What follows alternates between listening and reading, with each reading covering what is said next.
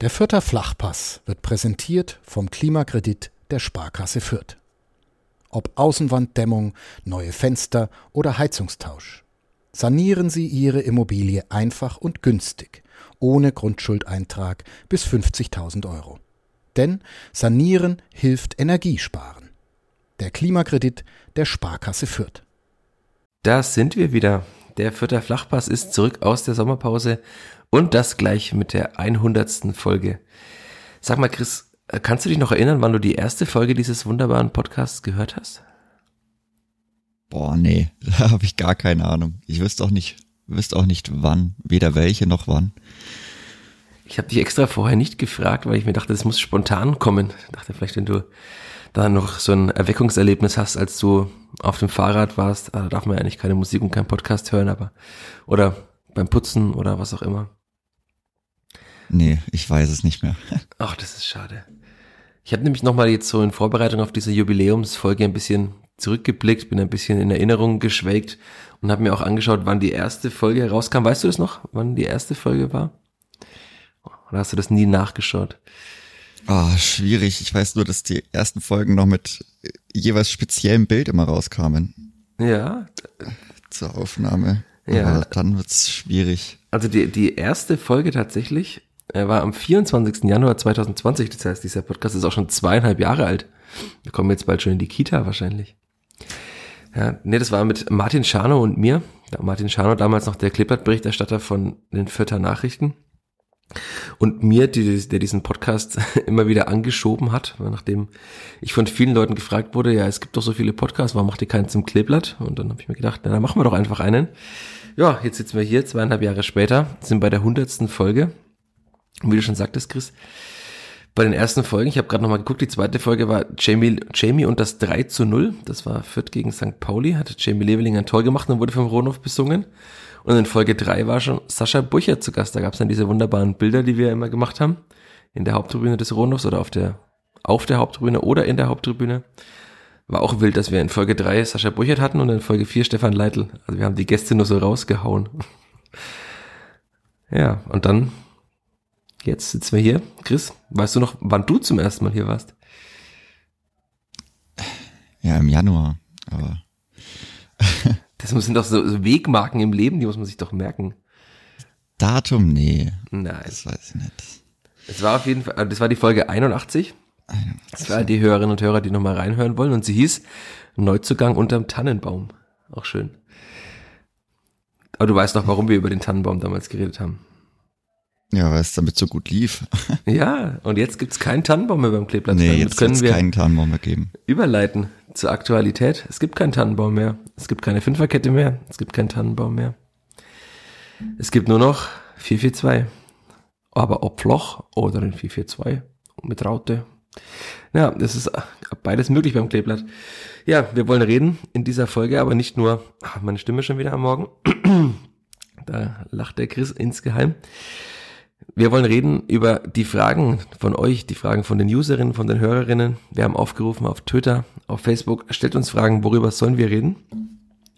Ich habe es ein bisschen ja, sortiert und darüber reden wir jetzt dann wahrscheinlich gleich nach dem Jingle und nach der Werbung. Vierter Flachpass, der Kleeblatt-Podcast von nordbayern.de. Der Fürther Flachpass wird präsentiert von Bevestor, dem digitalen Anlagehelfer der Sparkasse Fürth.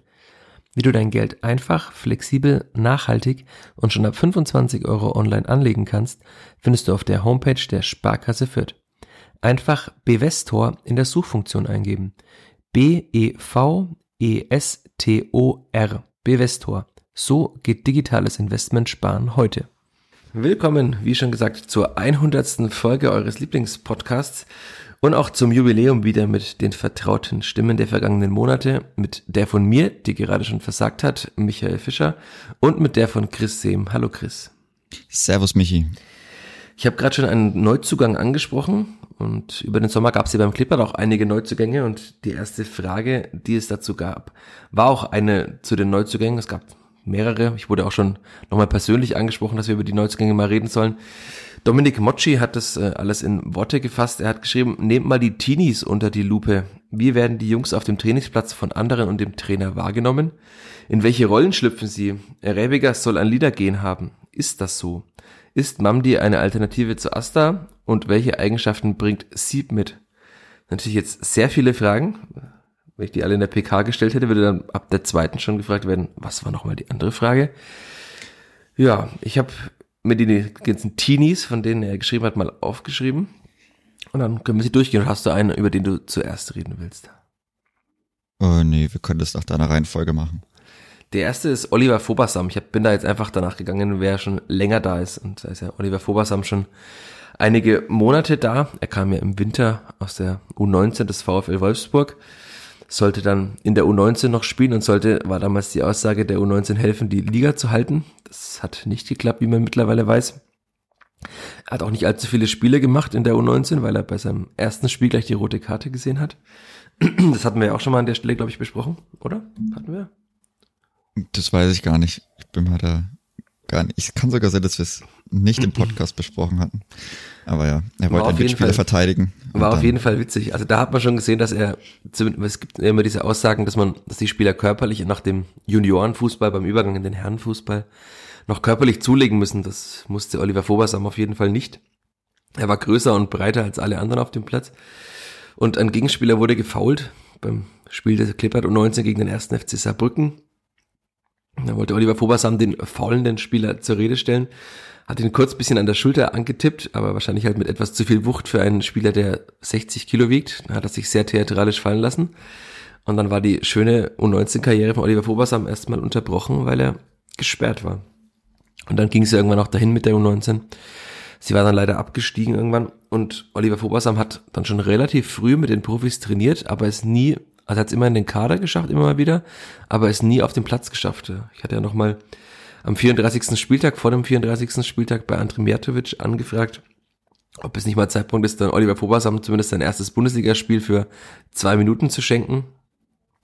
Aber ich glaube, da hatte schon auch André Mijatovic hatte keine Lust mehr auf die PK und auch keine Lust mehr groß über solche Sentimentalitäten zu sprechen ja, jetzt muss Oliver Fobersam eben sein Debüt in der zweiten Liga feiern. Aber man hat jetzt schon, wir haben ja auch einige U23-Spiele angeschaut. In der Schlussphase der Saison war ja immer recht lustig. Grüße auch an den lautesten Fan vielleicht der U23, der wahrscheinlich diesen Podcast auch hören wird. Chris, du weißt, wen ich meine. Ich weiß genau, wen du meinst. Das er wird schön. auch wissen. Er wird sich auch angesprochen fühlen. Ist doch schön, wenn wir ein paar Insider haben. Er war auch in, in äh, Feucht am Wochenende. Ich sehe alles. Ähm, ja, da also hat Oliver Fobersam ja immer wieder mitgespielt, hat, fand ich schon erstaunlich ruhig gespielt, erstaunlich sicher, hat sehr viele Kopfballduelle gewonnen. Er hat ja auch schon gegen Ingolstadt mitgespielt. Im Januar war das, als kurz nach seiner Verpflichtung beim Testspiel in Ingolstadt, das diesmal ja nicht in Ingolstadt sein wird, ähm, sondern in Rot am Mittwoch. Wir nehmen hier am Dienstagmorgen auf. Ja, und ich hatte dann echt, ich wurde ja schon angesprochen, warum ich so gehypt bin von äh, Oliver Fobersam. Ich bin natürlich nicht gehypt, aber ich fand es schon erstaunlich, dass so ein junger Spieler das so gut gemacht hat. Und jetzt in der Vorbereitung hat man aber schon auch gesehen, dass er noch ein bisschen Zeit braucht. Aber bevor ich jetzt noch hier einen längeren Monolog halt, wie hast du denn Oliver Fobersam gesehen? Ja, also seitdem er gekommen ist, hat man eigentlich recht schnell gesehen, dass er nichts mit der Klebert 19 zu tun hat. Also auch wenn man die mal vom Trainingsgelände hat joggen sehen oder so, da schaut er eher aus, als wäre er irgendwie aus dem fast aus dem Trainerstaff oder so. Er wiegt gefühlt 50 Prozent mehr als alle anderen und auch körperlich war er da viel, viel weiter. Im Endeffekt ist es ja dann fast schon der Weg, wenn man zu den Profis möchte, den man gehen muss. Also meistens ist es dann ja so, dass man da schon in der U19 fast besser sein muss als die Zweitvertretung, wenn man da wirklich ähm, den Sprung in die zweite, also beziehungsweise zu den Profis schaffen möchte. Und ja, in der U23 hat das super solide gemacht. Da war er auch eigentlich besser als seine U23-Abwehrkollegen. Also da merkt man schon, dass er da eine gute Ausbildung ja, hat und ist eine ja, sehr gute Veranlagung, würde ich fast schon sagen. Ich finde es auch nicht schlecht, dass er, also er ist jetzt keiner, der ständig kommuniziert, aber er ist schon jemand, der auf dem Platz auch immer mal das Wort ergreift oder auch seine Mitspieler lobt. Ja, manchmal sieht man schon, dass er noch braucht. Das ist ja auch völlig legitim und das ist ja auch genau sein Kaderplatz. Also ihn kann man auf jeden Fall mal reinwerfen. Ich glaube, das Zeug in der zweiten Liga dazu bestehen hat er, aber vom Stammplatz ist natürlich noch, noch ein ganzes Stück zu gehen. Ja, glaubst du, er hat den Kaderplatz, den er der für ihn angedacht war. Bislang ist er ja Innenverteidiger Nummer drei. Ich hätte ihn eher mal auf vier gesetzt, aber gut, da gibt es leider noch einen gewissen Gideon Jung, der mal wieder ausfällt ja. gerade. Ja, also das ist natürlich dann schon weiter hochgerückt. Also wenn halt jetzt dann tatsächlich irgendwas passieren sollte, wenn sich im ersten Spiel Griesbeck oder Haddadi verletzen, dann wird es natürlich sehr, sehr schwierig. Und dann muss er halt sofort funktionieren. Also ich hätte jetzt nicht Befürchtungen, wie du sagtest, ihn reinzuwerfen. Also er hat auch gegen Stefan Kutschke von Ingolstadt verteidigt und hat das problemlos getan, der jetzt ja auch ein sehr unangenehmer Gegenspieler eigentlich ist. Aber natürlich fehlt es ihm schon an Erfahrung noch auf dem hohen Niveau. Also Stefan Leitl hat ihn ja beim Testspiel in Regensburg, wo wir auch waren, hat er ihn ja auch zurechtgewiesen, weil er irgendwie so den Sedan-Trick gemacht hat, aus der Abwehr raus, also noch sehr verspielt.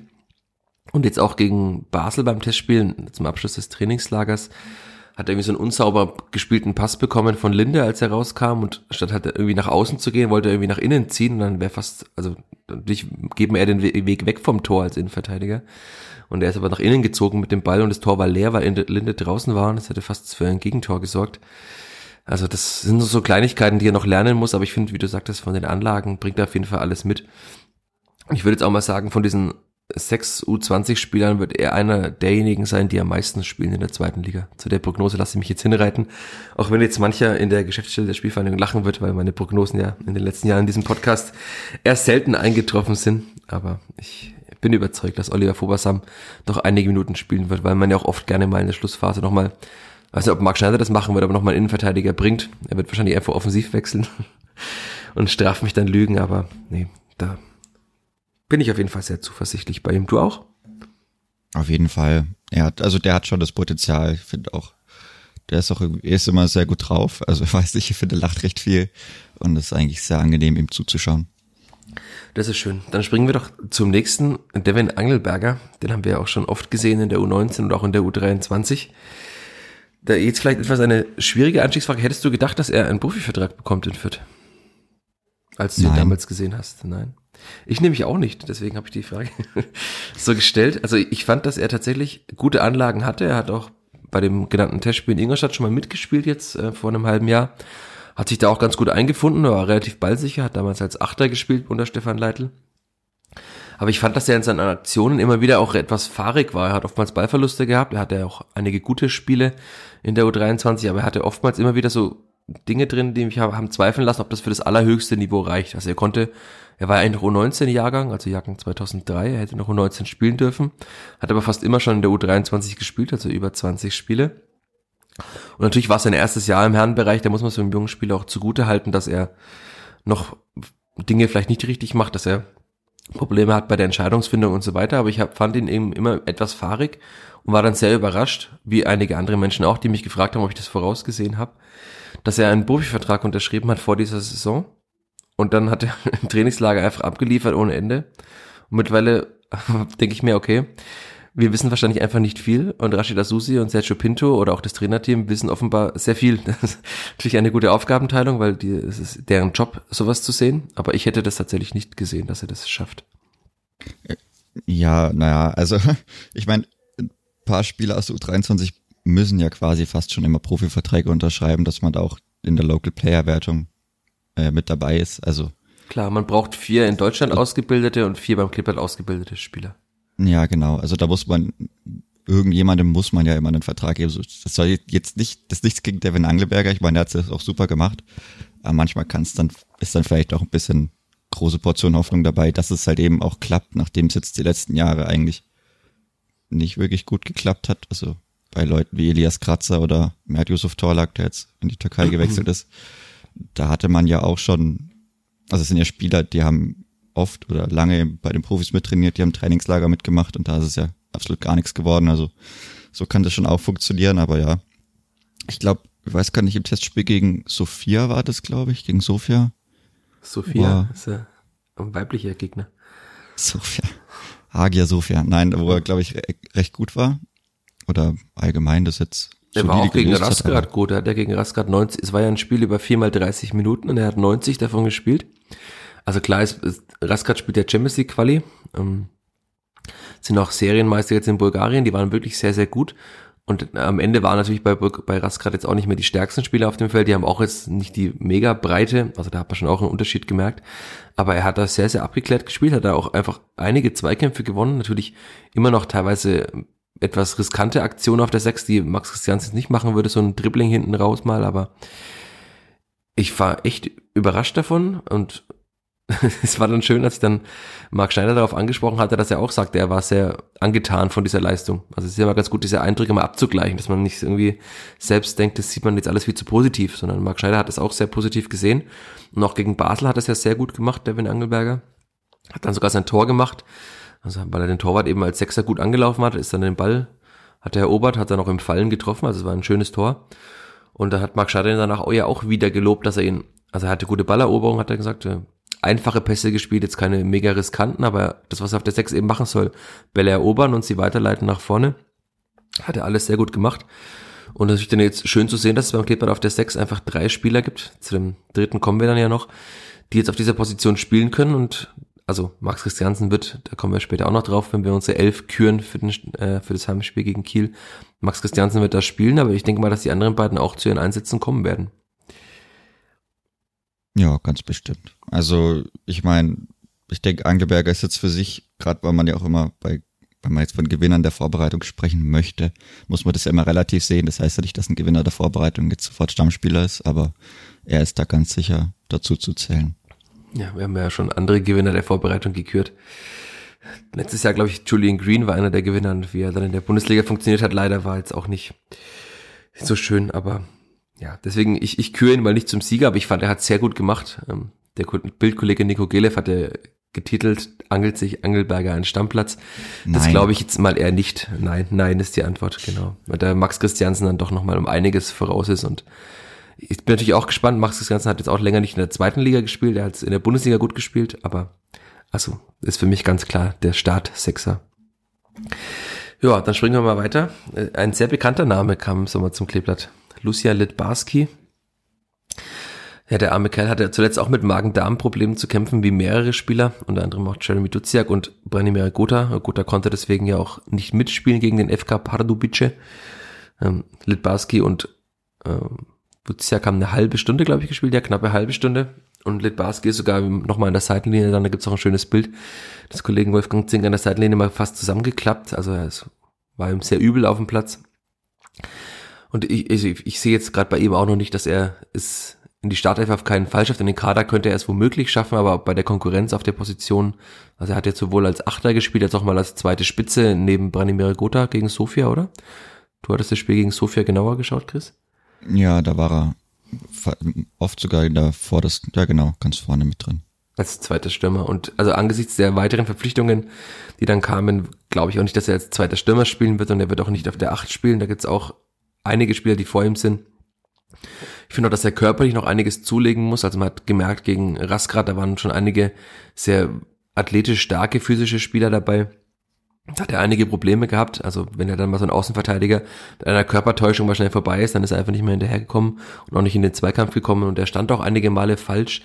Es war so, also das Zusammenspiel zwischen dem Achter und dem, also Jeto Wellens war der Linksverteidiger und Haddadi als linker Innenverteidiger und dann, also und dann dem linken Achter Litbarski, das hat auch oftmals nicht geklappt, da war zu viel Raum, so in dem Raum dazwischen, zwischen den, den beiden, oder zwischen den drei Spielern, das sind die, ähm, heißen dann die Rasgrada, das klingt sehr komisch, aber ist Ludo Goretz ähm, mehrmals durchgekommen, also weil da eben auch er falsch stand im Raum bisschen, also der, der braucht einfach noch, aber es ist ja auch vollkommen legitim, dass ein Spieler aus der U19 noch Zeit braucht und jetzt bei einem Bundesliga-Absteiger nicht in die Startelf dringt. Und ich kann mir gut vorstellen, dass er jetzt dann auch erstmal bei der U23 spielen wird.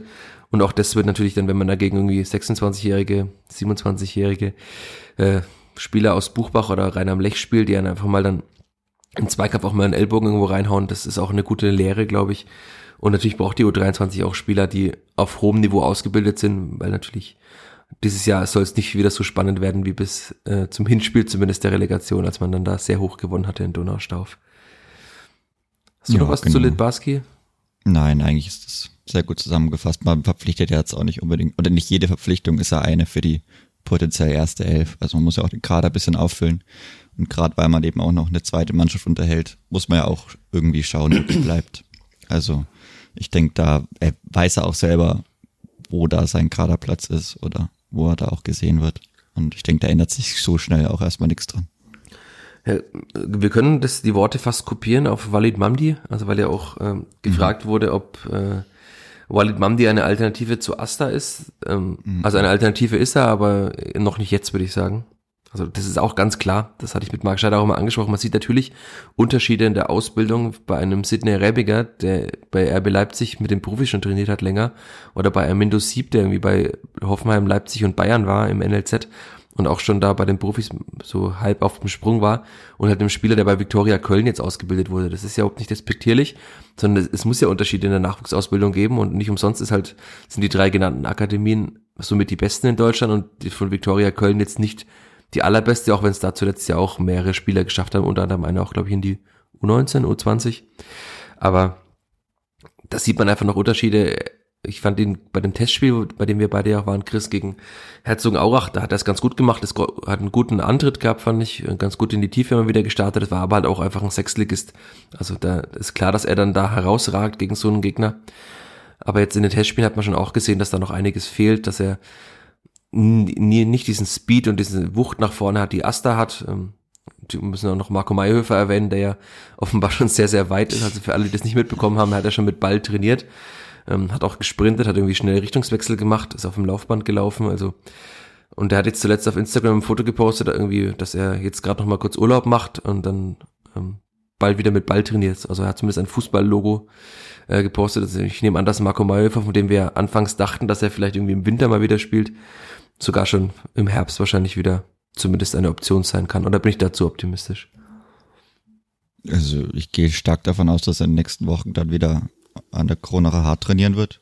Heißt ja nicht, dass er direkt mit der Mannschaft trainieren wird, aber dass er zumindest da wieder sich in dem Umkreis bewegt. Er hat es ja jetzt, ich glaube, individuell auch in Frankfurt gemacht. Genau, er kommt ja aus der Gegend, ja. Ja, genau, da hat er es jetzt erstmal gemacht und ich, das sieht nicht danach aus, als würde es noch lange dauern, dass er dann noch sehr, sehr lang ähm, dort individuell trainieren muss. Ich meine, reicht ja dann auch, wenn er dann mal Platzrunden an der Kroner Hart dreht oder mhm. ich meine, da hat man ja auch ausgebildete Leute. Und das sah schon alles ziemlich krass aus, ja. Aber Ist zu Mamdi, ich denke, ja. Nee, sprich zu Mandi, Mamdi, alles gut. Mamdi, ja. Da ist so ein bisschen eher so die Verpflichtung wie halt Asta 2020, würde ich sagen, der halt also als absoluter Backup einfach geholt wird. Nur, dass er jetzt halt zwei Leute vor sich hat.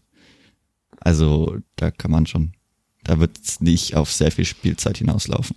Ja, auch er wird, denke ich mal, öfter mal beim TSV Burg Farmbach spielen, auf der schönen Anlage. Mit dem Bratwurstduft auf dem Platz, ja. Genau. Und also das ist ganz klar für mich. Also Asta wird spielen am ersten Spieltag, da gibt's gar keine Debatten.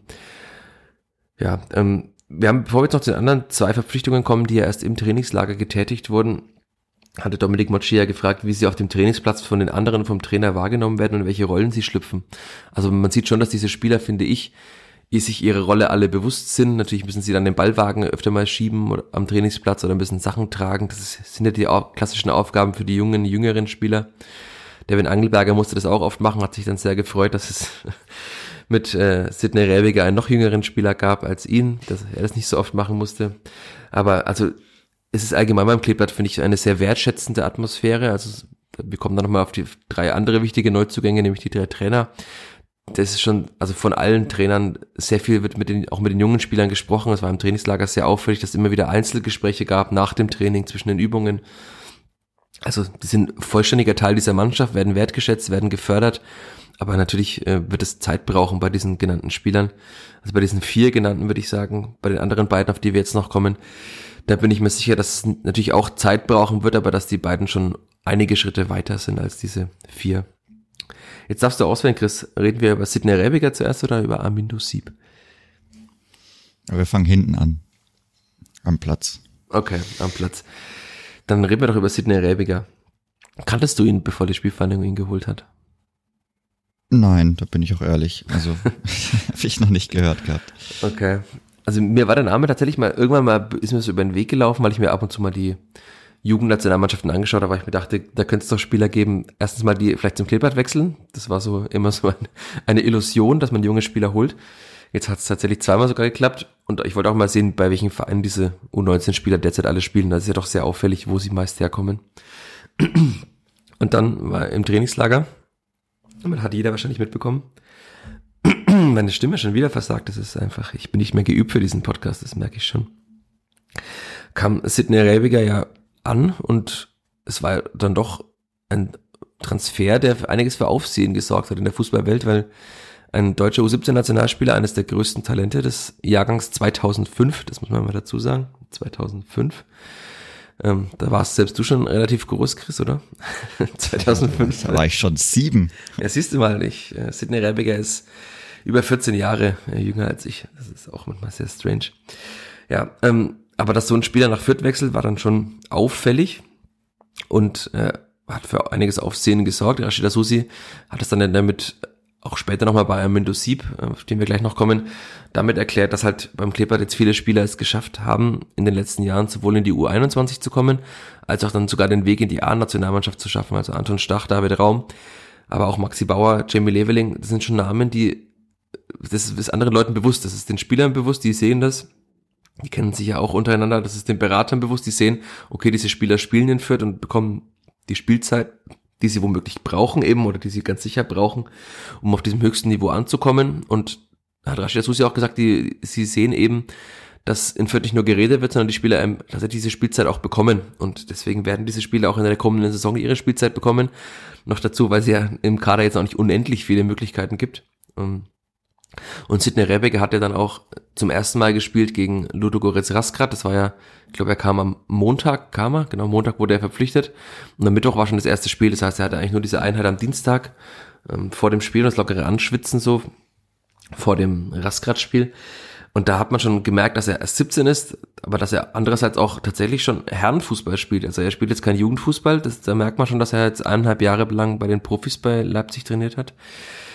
Ich fand, er hat einmal so einen Rasgrader Angreifer, der irgendwie Richtung Tor gestrebt ist, einfach abgedrängt und Richtung Seiten aus, hat dann abgegrätscht. Also das erwartet man vielleicht von einem 22, 23-jährigen Sechser, aber nicht von einem 17-jährigen, der irgendwie halt in der U19 noch zwei Jahre spielen dürfte jetzt. Und da hat er gegen Basel, hat er ja sogar in der Startelf gespielt, da hat er auch, natürlich sind da immer wieder kleinere Aktionen dabei, die zu verspielt sind, vielleicht noch, die jetzt nicht angemessen sind für das Niveau ganz oben. Aber die Anlagen sind bei ihm wirklich krass, finde ich. Also er hat auch viele kleinere Tacklings gehabt, an der Seitenlinie immer mal wieder so ein Basler abgegrätscht, damit er den, den Ball im Aufbau nicht gut spielen konnte. Er hat, war extrem ballsicher, fand ich, hat auch relativ viel den Ball gehabt schon für sein junges Alter als Sechser. Also hat auch, das man ist ja klar, er ist technisch etwas weiter wahrscheinlich als Max Christiansen, da wissen wir, Max Christiansen erfahrener und wahrscheinlich nochmal Zweikampfstärker, aber so war schon ein Sechser, der auch viel sich im Spielaufbau eingebracht hat, hat viele Bälle nach vorne gespielt, hat immer wieder das Spiel auch an sich gerissen, also da gibt's ja immer diese schöne Formulierung, wir werden Freude an ihm haben, ich glaube, da kann man schon auch beim Zuschauen etwas Freude haben. Und es ist immer, immer noch, finde ich, etwas unwirklich, dass einfach tatsächlich zwei U19-Spieler äh, oder U17 oder U19-Nationalspieler, die von denen man dachte, dass sie es in die Bundesliga schaffen, jetzt eben beide beim Kleeblatt spielen. Also das ist schon nochmal so ein, ein, kleiner Schritt nach den letzten Jahren. Und das Kleeblatt hat sich, das hat Rashida Susi ja gesagt, da kann man auch stolz drauf sein, schon zu einer Top-Adresse wieder entwickelt für junge Spieler. Und ähm, da bin ich sehr gespannt, wie die beiden noch ihre Rollen dann finden. Vor allem Sidney Rebiger mit 17 Jahren, weil ich kann mir nicht vorstellen, dass er erstens mal nicht in der U19 Bayernliga spielen wird und auch nicht viel in der Regionalliga Bayern. Also das ist auch erstens mal unter seinem Niveau, würde ich rein sportlich sagen. Und ich glaube auch, dass er das in den Vertragsgesprächen oder sein Berater zumindest auch ganz klar geäußert hat, dass es nicht sein Traum ist, gegen Rainer am Lech zu spielen. Also das kann ich mir ganz gut vorstellen. Ich glaube, der, der, kriegt schon genug, wenn er nur den Rasen in Burg Fambach sieht.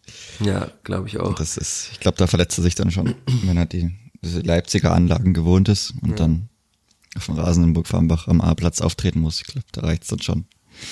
Nee, aber ich, ja, ich meine, so ist ja natürlich eine super Geschichte und das, was man sich halt eben auch irgendwie erhofft, wenn man so viele junge Spieler rausbringt, dass dann, dass es jeder mitbekommt. Und ich meine, dadurch muss ich jetzt nochmal die Nationalmannschaftsspiele anschauen, wenn man das macht. Ich mache es nicht so oft. Und ich schaue es auch tatsächlich eher, um zu gucken, wie David Raum so spielt, wie der so seinen Weg geht. Aber da hört man ja in jeder Übertragung, wie David Raum den Schritt gemacht hat, von der Spielvereinigung über Hoffenheim direkt bester Linksverteidiger Europas gefühlt. Und ist er ja auch tatsächlich teilweise nach Stats. Also tatsächlich teilweise. Mal, ja, das ist nicht mal so äh, zu hoch gegriffen. Also je nachdem. Er ist da schon ziemlich krass unterwegs. Natürlich gerade offensiv, defensiv manchmal noch ja, das Stellungsspiel nicht 100% perfekt und dann ist er zu schnell in seinen Sprints nach hinten und macht dann vielleicht einen Schritt zu weit und kann durch einen abgestoppten Ball ja, bisschen ausgespielt werden, aber das geht jetzt zu weit. Ist ja auch bei Anton Stach das Gleiche. Da wird ja auch jedes Mal erwähnt, dass er da erst mit Fürth aufgestiegen ist und so und wo er herkommt. Und das kriegt natürlich jeder mit, weil die jungen Leute dann oder die jungen Profifußballer ja trotzdem wahrscheinlich noch mehr die Nationalmannschaft verfolgen und da irgendwo ein bisschen träumen und dann, ja, dadurch ist man einfach im Gespräch als Verein und dass man das jetzt so ausspielen konnte, ist auch einfach schön zu sehen. Ja, und es zeigt ja auch, dass es ist zwar bitter, dass David Raum ablösefrei gegangen ist, aber also dass es trotzdem einen nicht äh, finanziell wertschätzbaren äh, Einfluss hatte eben auf die Zukunft der Spielvereinigung. Also dass man sich halt dadurch einfach nochmal interessanter gemacht hat für jüngere Spieler. Und dass es halt auch so, einen ganz klaren Step nach vorne gibt. Also Rashida Susi hat ja gesagt, der Weg der Spielvereinigung soll wieder sein.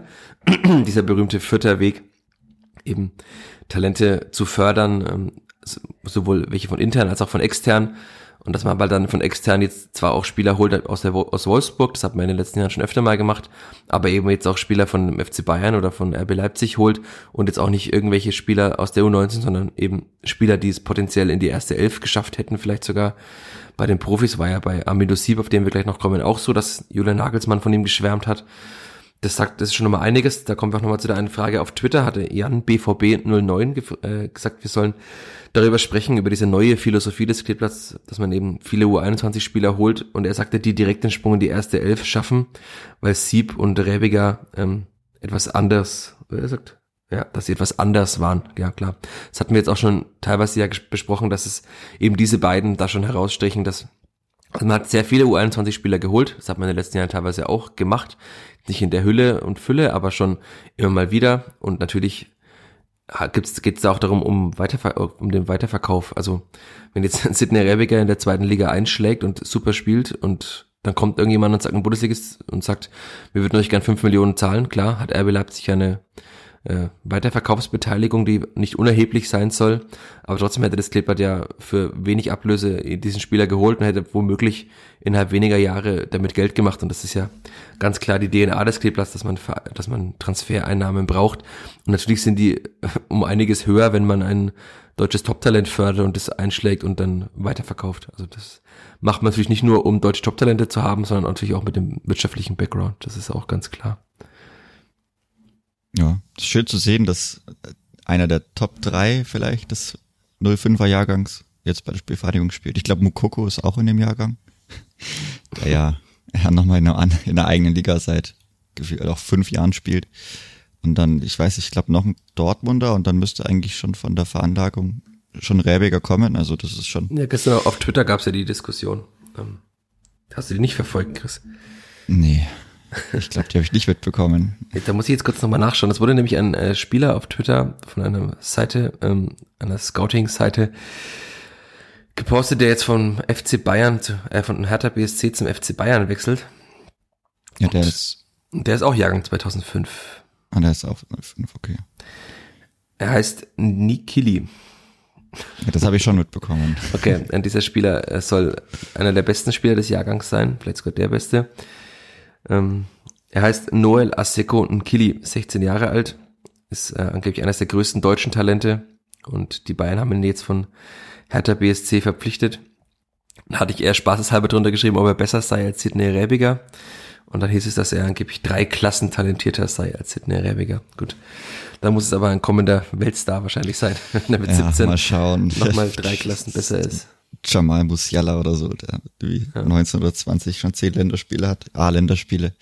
Naja, ja. werden ja immer sehr, sehr heiß gehandelt. Und dann wird auch gerne mal übertrieben, gerade wenn man so die Sky Transfer-Update-Sachen anschaut, also was da jedes Jahr und andauernd für Welttalente irgendwo im Jugendfußball dann schon abgeworben werden und was am Ende dabei rauskommt. Ja, das sind auch oft zwei Paar Schuhe. Da muss man dann immer erstmal schauen. Den Schritt, der Schritt muss ja trotzdem noch gemacht werden. Aber es ist auch ganz interessant von Hertha, da hat nämlich noch ganz kurz ein Jugendspieler auf Twitter was geschrieben, dass Bayern nämlich schon bei ihm oder beziehungsweise bei der Hertha irgendwie im U13-Jahrgang vier oder fünf Spieler dauernd penetrant angerufen haben oder die Familie angerufen haben und versucht haben, die abzuwerben. Also ja, das fängt halt schon in der U13 an. Ja, hat man beim Clipper ja auch gesehen. Also Marvin Weiß ist jetzt äh, nach Hauptstadt weitergewechselt, aber der war ja auch einer der so der größten Hoffnungsträger beim Clipper, der ist dann in der U17 nach Hoffenheim gewechselt, weil Hoffenheim eben gesagt hat, äh, wir bieten dir ein besseres Umfeld, ein besseres NLZ, äh, wahrscheinlich mehr Geld und die Aussicht in der Bundesliga zu spielen. Ähm, und jetzt gab ja auch Nikolas Hofmann, der in der U23 jetzt spielt, der nach Wolfsburg ist, der wieder zurückgekommen ist. Also es gibt ja viele Beispiele von Spielern auch beim Kleeblatt, dass halt die besten Spieler des Jahrgangs immer oder oftmals weggelotst werden von größeren Vereinen. Also es gab ja auch vor einigen Jahren mal Paul Grauschopf, der dann zu RB Leipzig gewechselt ist, hat es auch nicht geschafft. Ähm, ich glaube, der war, war nicht sogar bei Donau Stauf jetzt am Ende. Also bei dem beim Relegationsgegner der U23. Also es ist schon so, dass es es ist natürlich verlockend für viele Spieler, zu einem großen Verein, zu einem größeren Verein zu wechseln. Aber oftmals ist vielleicht auch der Weg bei den kleineren Vereinen viel sinnvoller, weil wenn man dann so gut ist, äh, wie David Raum, das sieht man dann ja, dann schafft man es auch so in die Bundesliga. Und ja, äh, es wird kaum ein junger Spieler diesen Podcast hören, aber ich plädiere jetzt dafür, äh, bleibt bei euren Vereinen, bleibt beim Kleeblatt und ähm, wenn ihr gut genug seid, dann werdet ihr es auch in die Bundesliga schaffen. Ja, Paul Grauschow habe ich gerade nochmal parallel geschaut, spielt tatsächlich beim SV Donaustauf. Also eines der größten Talente aus dem Clippert NLZ, spielt jetzt in der Bayernliga. War bei RB Leipzig vorher. Kann nicht jeder schaffen. Nee, kann nicht jeder schaffen, aber das, das zeigt ja schon mal, dass es halt daneben, da gibt es natürlich eine größere Bandbreite. Also Räbiger und äh, Sieb, über den wir jetzt mal noch reden müssen, stechen natürlich beim Clippert heraus. Ähm, jetzt in der Bayern U19 hast du halt dann einfach mal elf Top-Talente, oder sagen wir mal acht zumindest äh, Top-Talente. Da stichst du halt nicht raus und ähm, vielleicht ist der Weg auch schwieriger. Natürlich äh, schaffst du es beim FC Bayern eher seltener in den Profikader wahrscheinlich, als jetzt beim Kleeblatt. Also weil, ja, wir reden jetzt über Amindo Sieb. Ich gehe davon aus, dass er auch am ersten Spieltag nicht stammen, äh, wird nicht spielen in der Startelf, nehme ich an, aber er wird auf jeden Fall seine Minuten bekommen am ersten Spieltag, da bin ich sicher. Das, ja, mein, das ist mein, mein zweiter Drop an diesem Vormittag. Klassischer Wechsel in der 70. Minute nochmal jung jungen Spieler. Ich weiß nicht, ist er schnell? Weil bei Spielverteidigung sind ja gerne mal Spieler schnell, die dann so mittelschnell sind. Ich fand ihn im Antritt auf jeden Fall sehr schnell. Also ich habe jetzt noch keinen Top-Sprint gesehen, weil auch jetzt zuletzt der FK Pardubice äh, eher so Sandhausen Fußball gespielt hat, also waren sehr tief gestanden. Ähm, vielleicht auch ganz gut mal, um auf sich auf die zweite Liga vorzubereiten. Aber da musste er jetzt auch nicht, ähm, also er hat nur die zweite Halbzeit gespielt. Da musste jetzt nicht dauernd irgendwie tief gehen und ins, Vollsprint, ins Laufduell im Vollsprint gehen. Aber ich fand, er hat einen guten Antritt und also man hat vor allem bei dem Tor, das hatte ich jetzt auch schon in zwei Artikeln geschrieben, gesehen, dass er halt einfach auf höchstem Niveau ausgebildet ist. Er bekam den Ball irgendwie am 16er in den Fuß gespielt, hat ihn perfekt angenommen, also sehr sauber angenommen. Einmal nach rechts gelegt, eine Körpertäuschung am Verteidiger vorbei und der Abschluss in den Winkel. Also ich habe gesagt, so ein Tor habe ich schon Jahre beim Clippert gesehen, dass jemand den Ball einfach so in den Winkel haut, also zumindest nicht in dem Spiel. Julian Green macht das Gefühl jedes Training das ist tatsächlich, ja, das ist tatsächlich krass. Also bei, bei Julian Green sieht man, dass er diese Klasse hat, aber jetzt auch gegen Pardubic hat er wieder zweimal geschossen und das waren beides Male Schüsse, wo ich mir dachte, okay, die können schon beim Abschluss, die können gar nicht reingehen. Aber jetzt bei Armindo Sieb, auch er hat oftmals sich ein bisschen fallen lassen, hat dann so für dieses berühmte Steil Klatsch, also er ist eben dem Sechser oder dem Achter entgegengekommen, hat den Ball zurückgespielt, ist dann wieder in die Tiefe gegangen. Das war auch sehr sauber. Ich hatte ja zuletzt auch den Artikel geschrieben mit den Daten von Virtual Football mit der Analyse, dass eben ein sehr sauberes Passspiel hat, das hat man auch schon gesehen. Also der Athletik ist gut, sauberes Passspiel. Man hat dann später gegen Pardubice gesehen, dass er schon ein bisschen so vor dem Tor kaltschnäuziger werden muss. Also einmal wurde er vom Verteidiger gestört, einmal wurde sein Schuss auf der Linie geklärt, hätte er vielleicht ins andere Eck schieben können. Einmal war er allein vom Torwart, hat den Torwart dann angeschossen. Also da fehlt natürlich noch etwas, aber es ist halt ein 19-jähriger Spieler, der jetzt gerade aus der U19 hochkommt. Also zumindest im Alter nach. Er hat ja schon in der zweiten Mannschaft der Bayern länger gespielt. Aber auch das finde ich ein sehr guter Transfer. Klar ist immer bei so jungen Spielen auch vielleicht die mentale Komponente eine Sache. Also er muss natürlich mental stabiler werden, das ist klar. Also es wird halt auch mal Spiele geben, in denen er wahrscheinlich total in der Luft hängt, weil halt eben ein äh, Sandhäuser Innenverteidiger eben dauerhaft auf dem Fuß steht und ihn, ihn nervt im Zweikampf. Aber ich finde schon, dass man, also alles, was man sich von ihm verspricht, hat er bislang gehalten in diesen Testspielen. Und deswegen gehe ich auch davon aus, dass er also von diesen sechs Spielern, von den sechs jungen Spielern am meisten spielen wird beim Kleeblatt. Das ist jetzt mein dritter Drop. Müssen wir uns alle aufschreiben und merken. Ja, die kann ich mir merken und die werden mir auch jedes Mal wieder vorgehalten werden, wenn ich sie falsch äh, gesagt habe. Das ist auch klar. Ja, nee, ich denke, das ist auch wieder, da gibt's auch dieses schöne Tor, das er gegen die Zweitvertretung der Spielvereinigung geschossen hat. Hm auf, das du ja dann auf Twitter nochmal gepostet hattest. Ja, das war auch sehr schön. Das ja. war schon auch nicht gar nicht so verkehrt und das war dann auch mehr oder weniger schon Herrenfußball. Also. Ja, der ist wirklich körperlich halt einfach schon sehr, sehr weit. Also das sieht man auch. Der, ist jetzt nicht so, dass er im Zweikampf jedes Mal abgedrängt wird von irgendjemandem, sondern ist tatsächlich halt einfach ein Spieler, der sich auch durchsetzen kann. Also man sieht ja auch an seinen Werten im Dribbling und so, dass er das schafft, sich immer wieder durchzusetzen und ja, also man, man muss ein bisschen aufpassen. Rashida Susi hat das auch gesagt. Ähm, er hat es schon auch gemerkt, dass da so einen gewissen Hype gab, als diese beiden Spieler, vor allem äh, Rebiger und Sieb kamen. Wurde schon geredet, ja, mit diesen Spielern muss das Clippert aufsteigen. Also es, es wird schon auch Tiefen geben und es wird mal sein, dass diese Spieler vielleicht auch mal zwei, drei Wochen gar nicht spielen. Das oder wird sicher so sein. Oder dass sie auch mal Spiele haben werden, in denen man sich denkt, was, das soll ein deutsches Top-Talent sein. Aber das gehört ja zu einer Entwicklung eines Spielers dazu. Es gab auch äh, sehr erfahrene Spieler, die beim Clippert schon Wochen und Monate hatten, in denen sie sich schwer getan haben. Dann ist es auch klar, dass es jüngere Spieler sich schwer tun werden. Aber ich bin, also bei diesen beiden bin ich sehr überzeugt, dass sie sehr viel spielen werden. Jetzt, wie gesagt, Sieb mehr als Rebiger, allein schon auf der, aufgrund äh, der Konkurrenz auf den Positionen. Aber Rebiger könnte ja auch mal auf der 8 auch mal spielen, also für so eine Schlussphase. Oder mal auf eine Doppelsechs, wenn man irgendwie umstellt. Das äh, kann ich mir sehr gut vorstellen bei diesen beiden. Und natürlich bin ich äh, auch als Journalist froh, dass ich über solche Spieler schreiben darf, weil gibt natürlich auch sehr viele Geschichten ähm, und wird wahrscheinlich auch noch mehr Geschichten geben. Ich kann mir gut vorstellen, dass die beiden auch dann weiterhin in ihren U-Nationalmannschaften spielen werden. Also je mehr Spielzeit sie haben werden, desto sicherer werden sie in diesen Mannschaften ja auch spielen. Und dann hat das Clippert auch weiterhin. Also hatte ich mir über den Sommer gedacht, dass jetzt eigentlich alle U-Nationalspieler weg sind. Deswegen, also Asta noch, aber Asta wurde ja zuletzt nicht mehr berufen für die U21. Ähm, jetzt hat man zumindest wieder mit Asta drei mindestens U-Nationalspieler. Ja, man muss aber auch sagen, dass dann, ich meine, wir haben ja dann immer noch andere Neuzugänge, aber im Sturm bleibt man kleinwüchsig. Sieb ist jetzt so groß wie Pululu und mit 1,75 wahrlich kein Riese. Und ja, Ragnar, Ache, wie auch immer. Ich weiß nicht, hat sie jeweils eine offizielle, hat er selber mal seinen Namen gesagt? Anscheinend also, nicht, weil kein. Es ist sehr, ich glaube, dass er tatsächlich bei seiner, ich hatte es irgendwo mal gelesen, bei seiner Vorstellungspressekonferenz bei Eintracht Frankfurt wurde er Ache ausgesprochen. Okay. Aber ich habe mir fest vorgenommen, mit Ragnar Ache, Acke, Atsche, wie auch immer er ausgesprochen wird, zu sprechen demnächst mal. Dann werde ich ihn einfach fragen. Ähm, das ist ja vielleicht ganz wichtig zu wissen. Und eine, eine Icebreaker-Einstiegsfrage, wie eigentlich sein Name ausgesprochen wird. Vielleicht heißt es auch Ragnar Ake.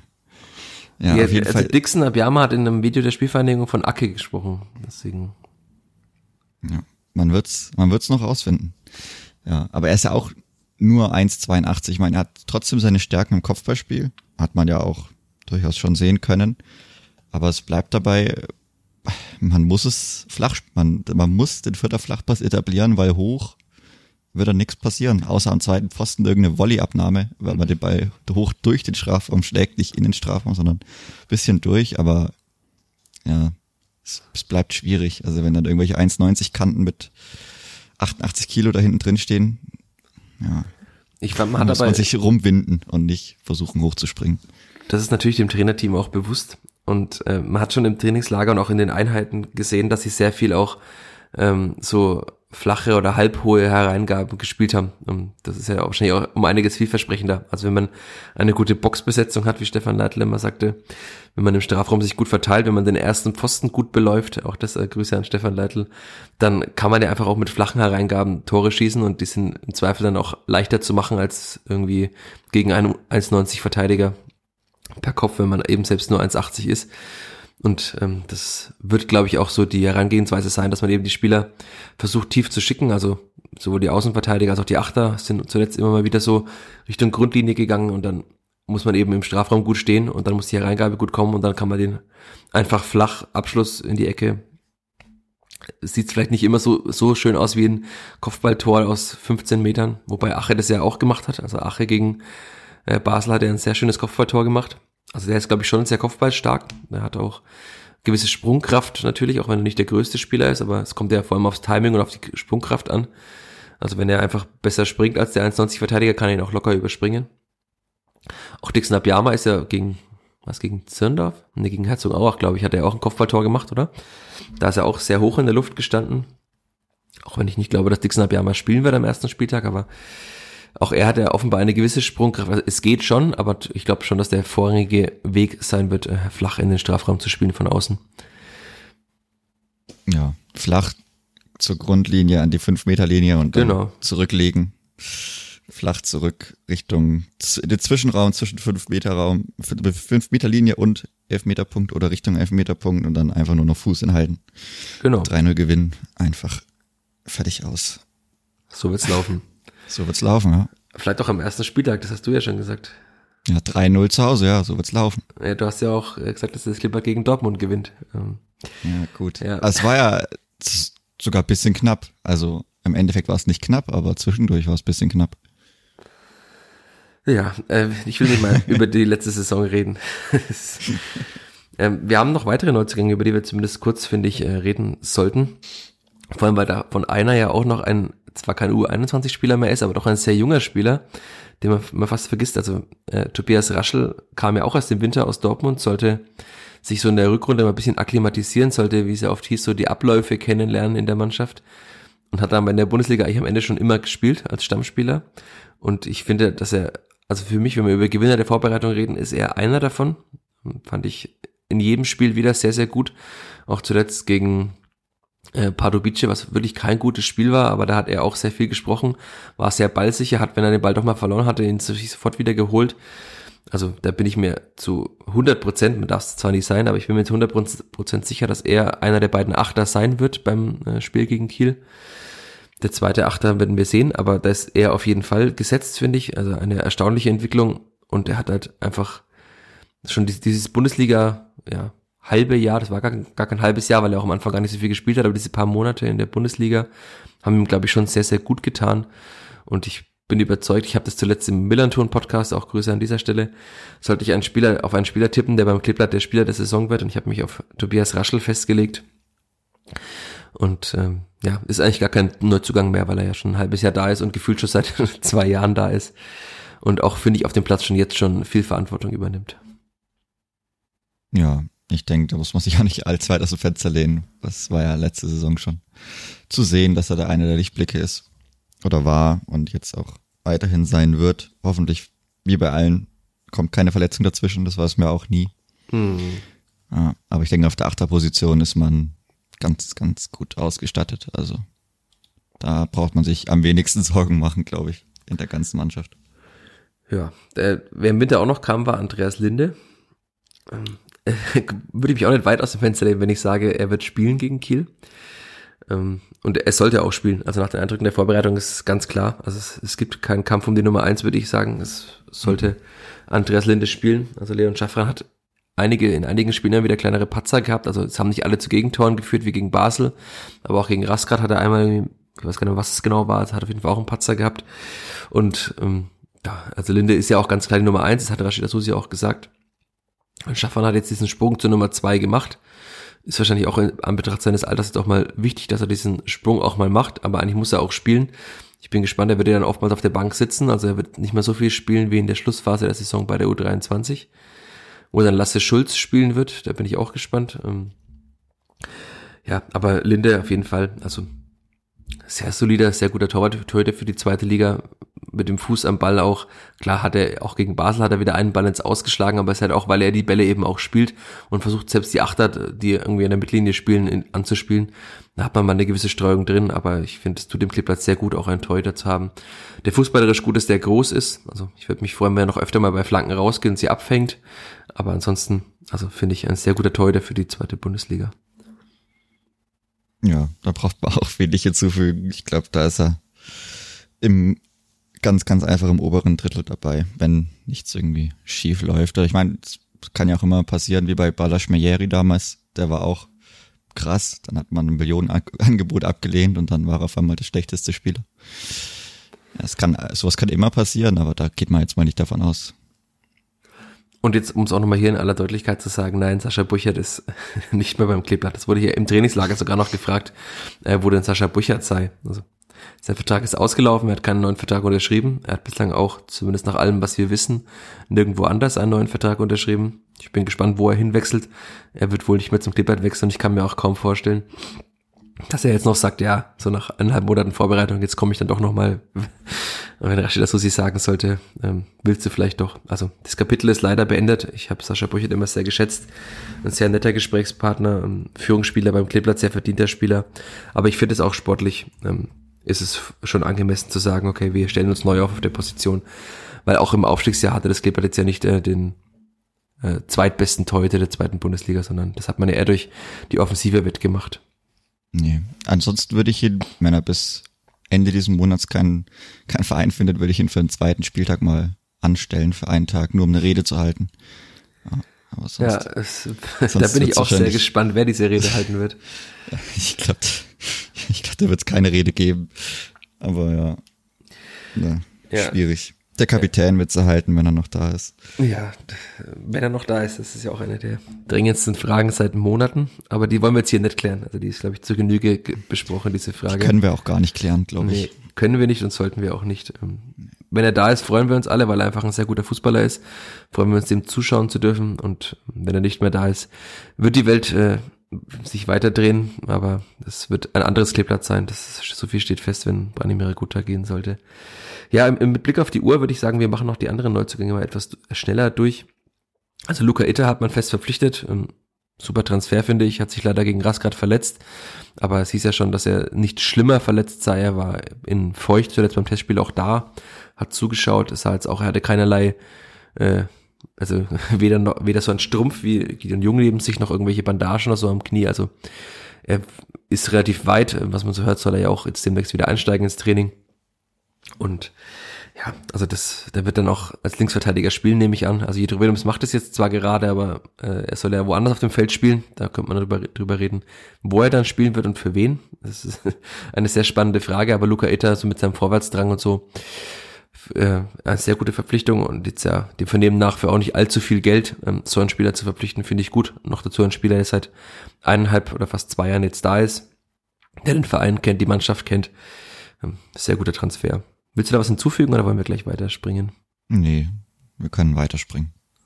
Dann kommen wir noch zu Usama Haddadi und Ragnar Ache, wenn ich jetzt niemanden vergessen habe sonst. Usama Haddadi gab es ja einige Aufregung, weil er als Innenverteidiger geholt wurde, obwohl er eigentlich Linksverteidiger ist.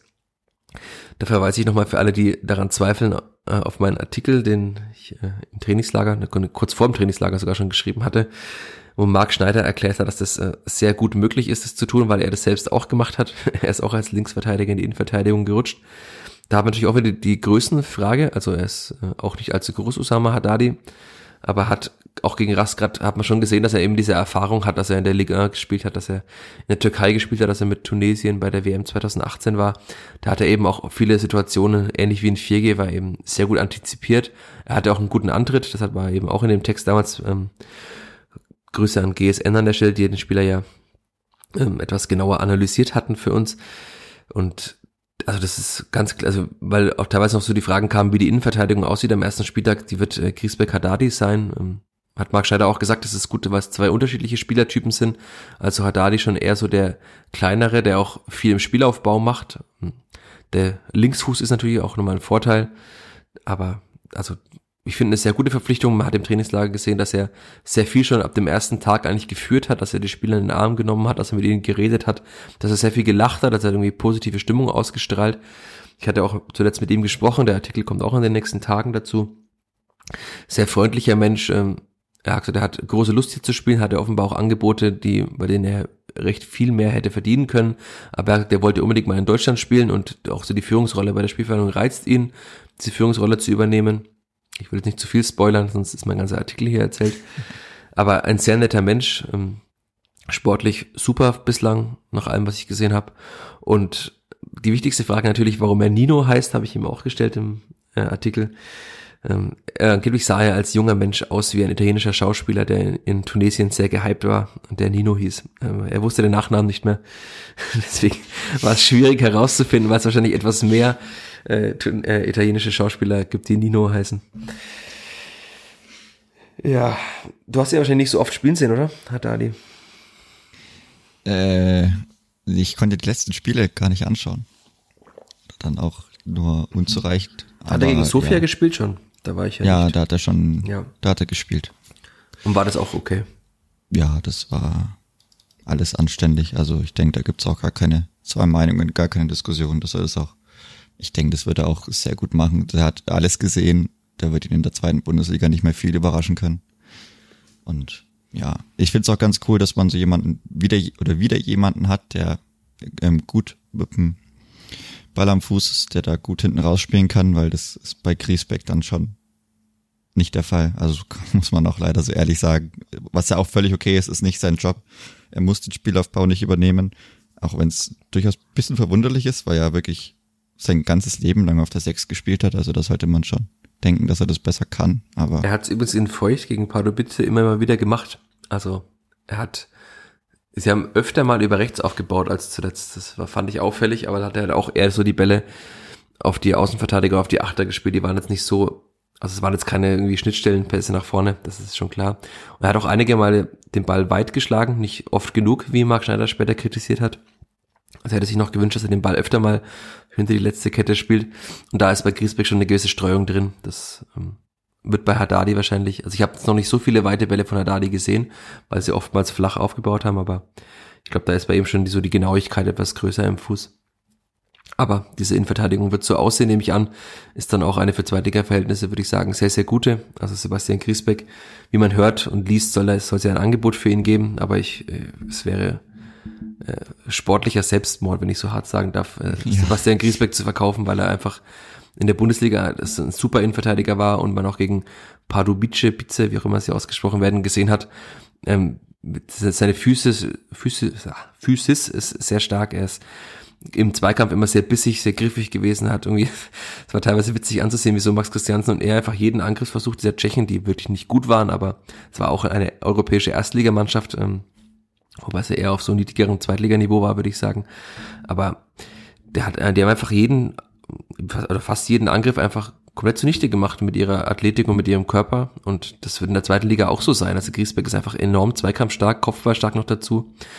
Ähm, klarer Anführer auch durch, also er geht voran, auch wenn er nicht so viel spricht, aber er hat die Binde teilweise auch getragen. Und also diesen Spieler darf man eigentlich nicht verkaufen, außer man hat irgendwie jemanden in der Hinterhand, der ihn sofort eins zu eins ersetzen kann. Und ich glaube, den wird man nicht so schnell auf die Schnelle finden. Also, dass man einen Spieler findet, der so gut eingebunden ist, der so schnell ist, der so zweikampfstark ist, kopfballstark. Nein, also lieber auf Geld verzichten und ihn im nächsten Jahr ablösefrei gehen lassen, als jetzt ihn jetzt zu verkaufen. Das, ja, dann ist vielleicht auch Fobasam so weit, dass er spielen kann in einem Jahr. Ähm, nee, äh, Griesbeck muss spielen und muss da bleiben. Auf jeden Fall. Ja, dann kommen wir noch zu Ragnar Ache, du hast ihn schon angesprochen. Hat er schon einige Tore jetzt gemacht fürs Kleeblatt und ich fand auch, dass also eine sehr gute Verpflichtung. Das sieht man schon auch, warum Eintracht Frankfurt ihn geholt hat aus Rotterdam, von Sparta Rotterdam vor zwei Jahren. Hatte ja keine einfache Zeit, deswegen ist dahinter eben schon auch ein bisschen Fragezeichen immer noch. Er hat in den Testspielen immer wieder auch nur 45 Minuten gespielt, um die Belastung peu à peu zu steigern, um ihn nicht zu überbelasten, dass es wieder irgendwie Probleme gibt, weil bei diesen Spielertypen wie jetzt Ache oder jetzt auch Polulu hat man es gesehen, die halt eben sehr explosiv sind, sehr schnell, da die Verletzungsanfälligkeit natürlich schon nochmal größer. Aber auch wenn ich mich jetzt festlegen müsste, wir machen es ja gleich nochmal, wird Ragnar Ache am ersten Spieltag neben Branimir Gotha stürmen in meiner Startelf. Ja, da gibt's eigentlich auch, das wird so kommen. Aber auch da im Sturm sehr, sehr interessant, also zumindest zum jetzigen Zeitpunkt, wenn man überlegt, Ragnar Ache bis jetzt leider in seiner Karriere ist sehr, sehr verletzungsanfällig.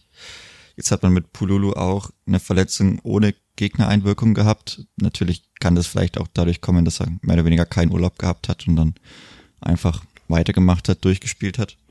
Dann hat man Care. Ich glaube, der kommt nimmer zurück. Und mhm. dann wird's schon dünn. Also dann hat man noch Sieb und Abiyama und wie gesagt, bei Regota weiß man nicht, was passiert. Also ja, die, der Sturm ist momentan wirklich noch fast, finde ich, bisschen interessanter als die Innenverteidigung, was da noch passiert. Weil ich denke, also Innenverteidiger wird man noch holen, aber im Sturm finde ich es auch wirklich schwierig zu planen momentan.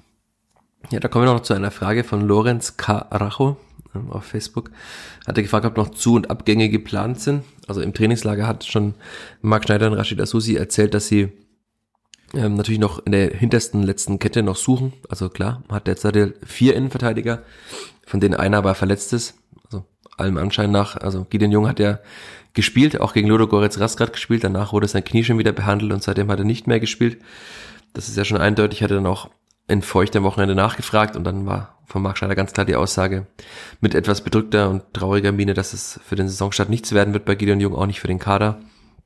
Und dann muss man natürlich noch einen Innenverteidiger holen.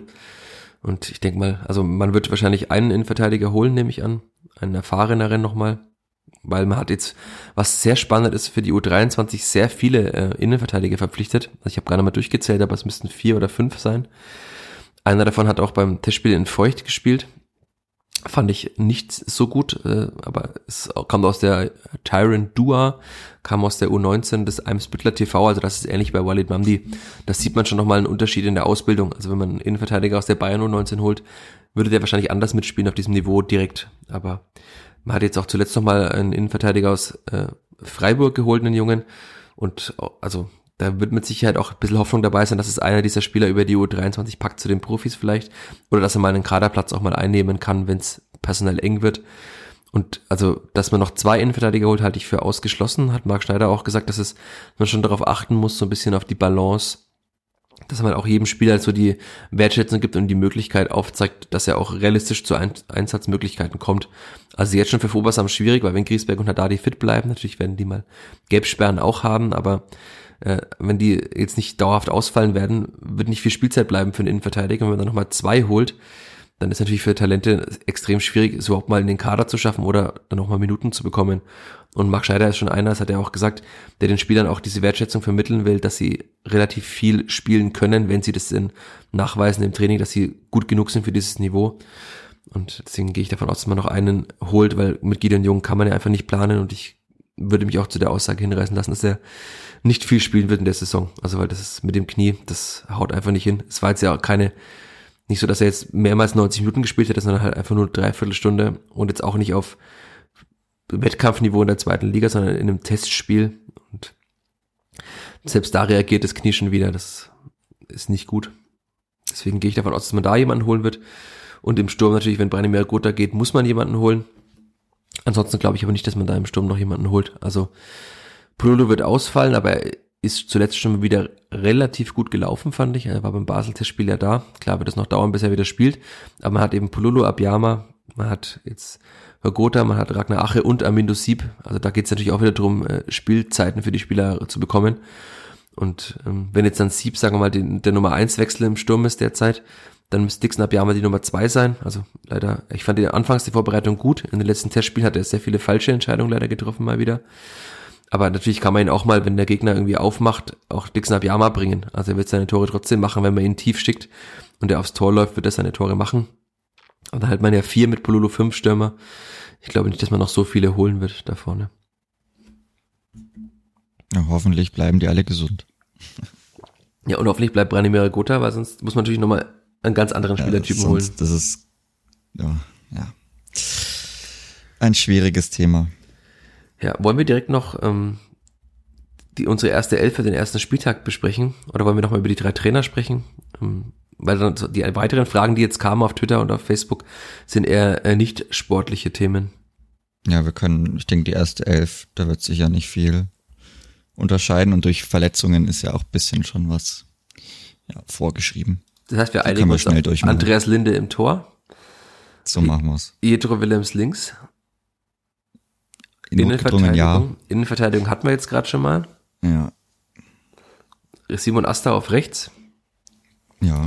Wer spielt bei dir auf der 6? Max Christiansen. Wer spielt auf den beiden Achterpositionen?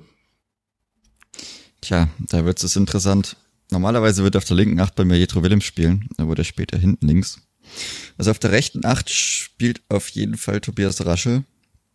Und dann muss noch linke 8 und 10er, die könnte natürlich jeder der jetzt genannten Green, Tillman und Duziak spielen. Bei Duziak muss man natürlich schauen, tut ihm wieder irgendwie der Fuß weh oder hat er sonst irgendwas? Irgendeinen Infekt? Äh, wie machen wir Also, dann sage ich Green, ach, Green 10, Tillman linke 8. Okay, ich äh, würde Green sogar auf die Bank setzen derzeit. Ähm, bei mir ist Tillman die linke 8 und Duziak die 10. Und im Sturm haben wir ja auch gerade schon gesagt, Hogota und Ache. Und ähm, das ist dann, finde ich, schon eine sehr, sehr starke erste Elf für den ersten Spieltag. Also das ist halt, die kann locker 3 zu 0 gegen Holstein Kiel gewinnen, die kann aber halt auch, wenn irgendwie alles falsch läuft, auch 3 zu 0 verlieren. Also Das kann immer passieren, aber diese Elf hat schon eine sehr gute Qualität. Also vor allem das Mittelfeld ist enorm stark. Wenn die Mannschaft auch noch höher steht und dann auch die Achter mal wieder nach vorne schieben können, dass Raschel einen guten Abschluss hat, haben wir mittlerweile auch gesehen. Tillmann muss noch ein bisschen daran feilen, vielleicht ganz am Abschluss, aber hat er ja eigentlich auch drin. Und ähm, Duziak hat man auch in den wenigen Spielen, in denen er gut war, in der so Anfang der Rückrunde gesehen, dass er einfach ein überdurchschnittlicher Spieler ist, also vor allem für die zweite Bundesliga. Und deswegen ist für mich das Prinzip Hoffnung, dass Jeremy Duziak dann einfach sehr gut auf dieser 10 spielt, immer wieder nach vorne mitschiebt, in den Strafraum mit reinschiebt und Abschlüsse hat. Und äh, ich möchte einfach keine Julian Green Freistöße und Ecken sehen, deswegen habe ich ihn auch rausgesetzt, mhm. weil er hat auch schon wieder gegen Pardubic, das ist nichts gegen Julian Green, ich mag ihn wirklich sehr und auch ich mag seine Spielweise auch sehr ballsicher und so, aber diese Standards, ähm, er hat gegen Pardubic wieder einen einfach auf den ersten Fuß des Verteidigers gespielt aus dem Halbfeld. Ich, ich verstehe es nicht, warum das im Training immer so gut aussieht und wirklich immer klappt, auch bei den Abschlüssen und im Spiel es einfach nie klappt, also oder selten klappt. Er hat ja immer wieder Tore drin, wo man sich fragt, Wahnsinn, was macht dieser Spieler in Fürth? Und dann gibt's wieder diese Standards leider, die oft genug beim Gegner landen und nicht gut kommen. Ja. Und was man aber in dieser Mannschaft hat, was auch ein Riesenvorteil ist, zumindest wenn jetzt erstmal keiner noch geht, ist, dass man eine Achse wirklich von ganz hinten nach ganz vorne hat, die eingespielt ist. Was beim Absteiger wirklich, das ist jetzt nicht so häufig, würde ich sagen, ja. aber wirklich vom Torwart über den rechten Innenverteidiger, das komplette Mittelfeld hat letztes Jahr schon so zusammengespielt, letzte Saison und dann noch Regota vorne im Sturm. Also das sollte theoretisch von Anfang an direkt sehr gut klappen können. Ja, also man hat jetzt auch in den Testspielen gesehen, dass Marc Schneider oftmals dann also von dieser Raute umgestellt hat auf ein 4-4-2, also auf ein flaches 4-4-2, um ein bisschen breiter zu stehen, die Breite besser abzudecken. Und da hat dann oft Timothy Tillmann, was er ja auch schon unter Stefan Leitl in der Rückrunde gemacht hat, für den zweiten Sechser gegeben. Das heißt, den kann man auch da gut zurückziehen, als zweiten, so als spielstärkeren, stärkeren Sechser. Das kann auch gut klappen. Also äh, wir unterscheiden uns auf einer Position jetzt und das ist, also das kann beides so kommen. Es kann auch Green auf der 10 spielen oder Green auf der 8 spielen und äh, jemand anderes, da, Tillmann auf der 10, wie auch immer. Es gibt so viele Varianten, aber wir unterscheiden uns auch nur auf einer Position, das ist doch schön. Deswegen können wir dann vor dem ersten Spieltag nochmal ein bisschen quatschen, eine Stunde vor dem Spielbeginn, wenn die Aufstellung rauskommt. Ja, also wir hatten jetzt, sind jetzt ein bisschen drüber weggegangen. Wir haben natürlich auch noch über drei neue Trainer eigentlich zu sprechen, aber mit Blick auf die Uhr ist schon eine Stunde sechs jetzt, die wir hier aufnehmen auf meiner Uhr. Ähm, ja, also ich wurde auch oft gefragt, wie ich so das Trainerteam einschätze. Ich finde, es ist vor allem als Team ein sehr gutes, also die Mischung der Charaktere. Marc Schneider als ähm, zu dem mit dem Schweizer Einfluss relativ relativ junger Trainer ja noch mit 41, ähm, der auch andere Ideen einbringt, der ja schon erzählt hat, dass er schneller spielen will, dass er eigentlich mit möglichst einem oder zwei Kontakten im Aufbau spielen will bis ins letzte Drittel hinein was manche Spieler immer noch vor Probleme stellt, weil sie den Ball noch zu lange halten. Also vor allem halt die Spieler, von denen man weiß, dass sie sehr ballsicher sind, wie Julian Green, die halten den Ball gerne auch mal länger. Aber es ist schon zu sehen, dass er diesen vierter Flachpass noch etwas exzessiver spielen will. Es ist sehr schnell nach vorne von hinten raus. Und ähm, auch wie er pressen will, hat man in den ersten Testspielen ja gesehen, so sehr aggressiv mit den Achtern nach außen, ähm, auf die Außenverteidiger. Das also ich finde, ich kannte Marc Schneider vorher auch nicht, bevor er verpflichtet wurde. Deswegen hatte ich Rashida Susi die Frage im letzten Podcast ja gestellt, wie lange er Marc Schneider schon kennt. Aber ich fand, es ist eine sehr, sehr gute Wahl, stand jetzt. Auch menschlich wirklich super. Mit den Spielern redet er sehr viel, ist sehr offen auch gegenüber uns Journalisten. Erzählt sehr viel, nimmt sich Zeit. Also wirklich sehr guter Mensch. Rainer Wittmeier hatten wir ja schon jetzt gerade genannt, äh, finde ich auch sehr interessante Verpflichtung. Also so der, der erfahrenste Mann im Trainerteam ähm, sticht immer heraus, du hast es auch schon gesehen, Chris, beim Training durch sein äh, schwäbisches Idiom, dass er unverfälscht äh, ständig, äh, wenn er spricht, also dann hört man das sehr, sehr stark raus. Ähm, aber auch, er ist ein sehr positiver Mensch, der sehr viel mit den Spielern spricht, sehr viel lobt auch. Er hat im Trainingslager einmal Standards mit den Spielern trainiert. Das war ein Schauspiel, wie er, den, wie er vor den Spielern da wirklich das gelebt hat, wie man Standards verteidigt. Also sehr, sehr gut. Und auch der sehr viel mit jungen Spielern, das hört man ja oft kann. Also er, gesagt, er redet sehr viel mit den Spielern. Er ist einer, der sich so ein bisschen als Bindeglied zwischen Trainer, also Cheftrainer und Spielern sieht. Ähm, sehr, sehr gut. Und Stefan Kleiner-Heißmann als jüngeren Co-Trainer noch mit der berühmten Kleeblatt-DNA, also hat er in der Jugend beim Kleeblatt gespielt, war auch Kapitän in der, in der A-Jugend damals und in der U23 und in der zweiten Mannschaft damals, hieß er ja noch. Und der eben auch noch, der sagte ja auch im Gespräch mit mir, dass er halt mit 34 ja eigentlich noch, er könnte ja locker noch spielen. Also es gibt ja Spieler in seinem Alter, die noch äh, auch spielen. Das heißt, er ist nicht so weit weg von den Spielern. Natürlich ist er um einiges älter als jetzt die ganzen U20-Spieler, aber Sebastian Griesbeck ist jetzt nicht recht viel jünger als er. Also er hat einen ganz anderen Draht nochmal als Trainer zu den Spielern und natürlich auch eine andere Ausbildung, weil er seine Trainerscheine auch erst jetzt gerade gemacht hat oder vor einigen Jahren. Also ich finde es eine sehr gute Mischung. Es ist auch schön, dass man drei Co-Trainer hat. Man hat ja zuletzt nur zwei.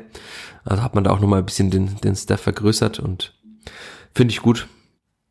Ähm, kann man dabei, glaube ich, belassen in, in Anbetracht der Zeit. Wir werden ja nochmal ja, öfter, öfter über das Trainerteam sprechen in den nächsten Ja, Wochen. auch bisschen die Aufteilung, wer was macht, aber das können wir dann beim nächsten Mal noch thematisieren.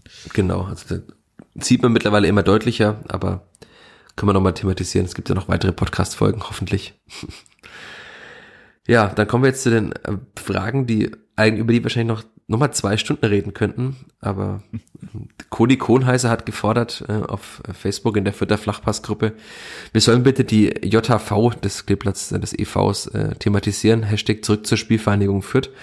Auch da gab es weitere Fragen noch dazu. Ich würde diesen ganzen Themenkomplex mal zusammenfassen. Danny hat ja auch gefragt, wie wir die äh, Folgen davon einschätzen, ob 22 oder 23 oder wenn 22 und 23 der Name und das Logo geändert werden und was dran sei an den Aussagen, dass der Verein sich das nicht leisten könne. Und dann gab es auch eine Frage von Ed, ich weiß nicht, wie er ausgesprochen wird, Vogenius, äh, der fragte, äh, was unsere Meinung ist zum Profil für den Nachfolger von Fred Höfler, der ja als Präsident nicht mehr antreten wird ähm, im kommenden Herbst, der jetzt noch bis zum Herbst weitermachen wird, aber dann eben nicht mehr Präsident sein möchte der Spielvereinigung und was die dringendsten Aufgaben sind. Ja, also sehr viele Fragen, sehr viele Anmerkungen. Da könnte wir, wie gesagt, schon sehr ausführlich reden. Ich muss es wahrscheinlich jetzt auch tun, weil du nicht da warst, Chris, bei dieser JHV.